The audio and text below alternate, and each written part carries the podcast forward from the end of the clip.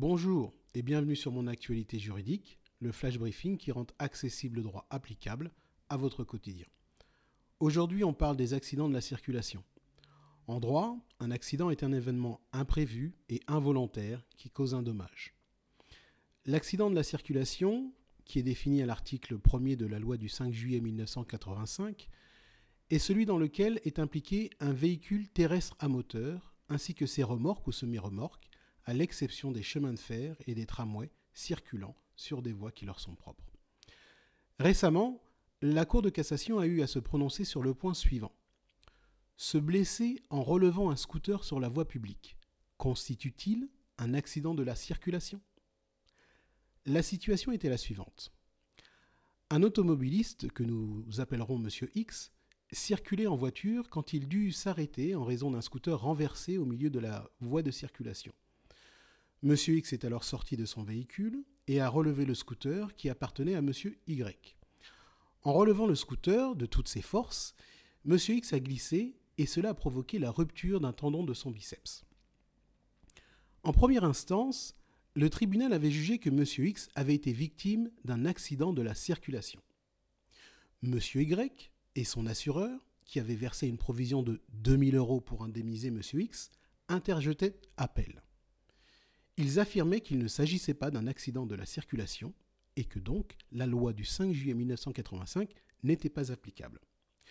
Pour cela, ils invoquaient deux raisons.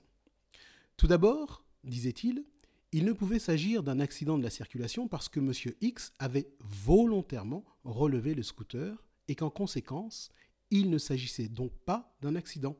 Car comme nous l'avons vu précédemment, l'accident est un événement imprévu et involontaire qui cause un dommage.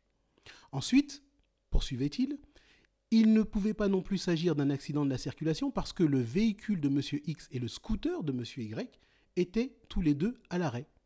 Les deux engins, par conséquent, n'étaient pas en circulation.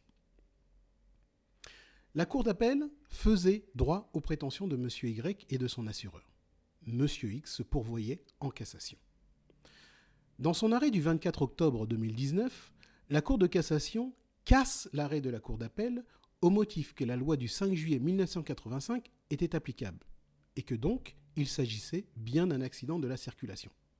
La raison étant que M. X, qui circulait en voiture, avait dû s'arrêter à cause du scooter gisant au milieu de la voie de circulation et qu'il avait glissé en voulant le relever.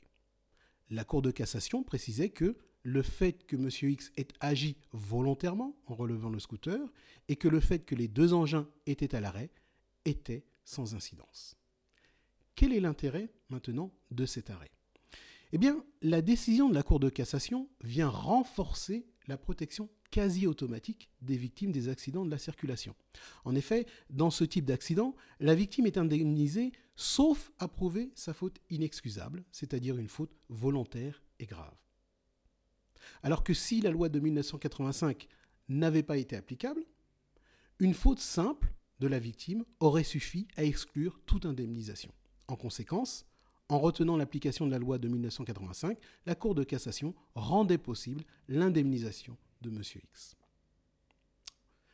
Avant de nous quitter, j'aimerais vous communiquer cette information. Au cours de ce flash briefing, nous avons utilisé certains termes comme véhicule terrestre à moteur ou accident de la circulation, faute inexcusable et bien d'autres encore.